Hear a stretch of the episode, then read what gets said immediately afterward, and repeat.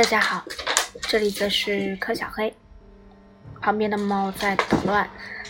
今天我们讲第三节阿拉伯人。西方对近代阿拉伯世界的影响，可以说从1798年拿破仑率领侵略军在埃及登陆那一天起就已开始。拿破仑的真正目标是打击英国在东方的地位，但是在海军将领纳尔逊。在亚历山大附近歼灭拿破仑的舰队之后，拿破仑放弃他的目标回国了。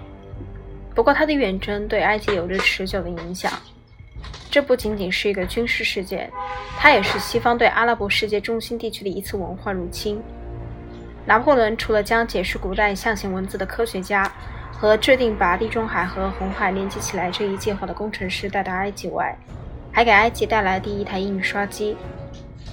拿破仑在他出征埃及的短暂时间里，粉碎了埃及原有的统治阶级的权利。这位天才的阿尔巴尼亚冒险家穆罕默德·阿里当政铺平道路。穆罕默德·阿里的历史意义在于，他是第一个意识到西方技术的意义，并有效地利用西方技术来为自己目标服务的中东的统治者。成就很多，而且都是革命性的。他开始兴建埃及近代的灌溉系统。引进棉花栽培，棉花迅速地成为国家最大的资源。重新开放亚历山大港，鼓励对外贸易，派学生到国外去学习，开办各种学校。不过他自己是文盲，建立了一所翻译学校，在1835至184年间，将大约两千本欧洲的著作译成了阿拉伯语。穆罕默德·阿里还聘请外国专家帮助他建立起中东第一支新式的陆海军。甚至勇敢地试图在埃及建立一个现代工业结构，而且他的确在开罗和亚历山大兴建了大批工厂。不过，这些企业最后由于国内的不足之处和欧洲诸强国反对埃及扩张和工业化而失败。穆罕默德·阿里 （1769-1849 年）这位著名的埃及总奴在某幅画中被描绘成了一一位骑手。不过，这些成就一度使埃及转变为一个可怕的强国。穆罕默德不太费力地侵占了阿拉伯半岛、苏丹、克里特岛和包括今天的以色列、黎巴嫩以及叙利亚在内的整个黎凡特海岸地区。他的计划是要在辖下以南的奥斯曼行省以外创立一个阿拉伯帝国，这是英国不能接受的。英国宁愿一个软弱的奥斯曼帝国，而不是强大的阿拉伯帝国控制前往印度的路线。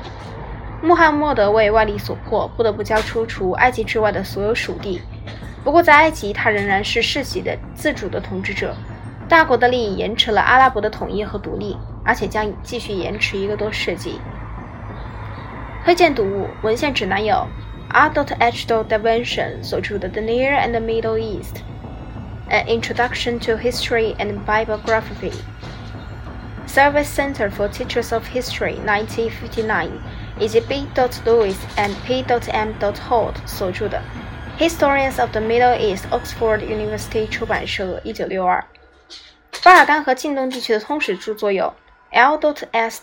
Straverinos 所着的《The Balkan Since 1453》，Holt Rinehart and Winson 出版社，1958。B. Javich 所着的两卷本《History of the Balkans》 ，Cambridge University 出版社，1983。and B. Noyes 所着的《The Middle East: A Brief History of the Last Two Thousand Years》，Scribner 出版社，一九九六。关于西方文化对中东的影响，见 D. Nanner 所着的《The Passing of Traditional Society: Modernizing the Middle East》Free 出版社，一九五八。B. Lewis 所出的《The Middle East and West》，University of Indiana 出版社，一九六四，和他的《Muslim Discovery of Europe》，Norton 出版社，一九八二。 关于西方的激进影响，见 C. Iswy 所着的《Economic History of the Middle East》，18,000 to 1940，University of Chicago 出版社，一九六六。H. J. R. Lamb 和 M. R. Jackson 所着的《Balkan Economic History》，1550。to 1915, Indiana University 出版社，一九八二。下一次我们会讲到第三十章印度。 阿洛德 J. 汤因比说，印度是一个巨大的非西方社会，它不仅受到西方武器的进攻和打击，而且为西方武器所蹂躏和彻底征服。它不仅为西方武器所征服，而且在其后为西方行政官员所统治。因此，印度和西方的相处经历比中国和土耳其更痛苦、更耻辱，比俄国和日本或与西方相处经历要痛苦、耻辱得多。我们下一节会讲到第三十章印度。这里是全球通史，从史前史到二十一世纪，第二十九章中东。我们下次见。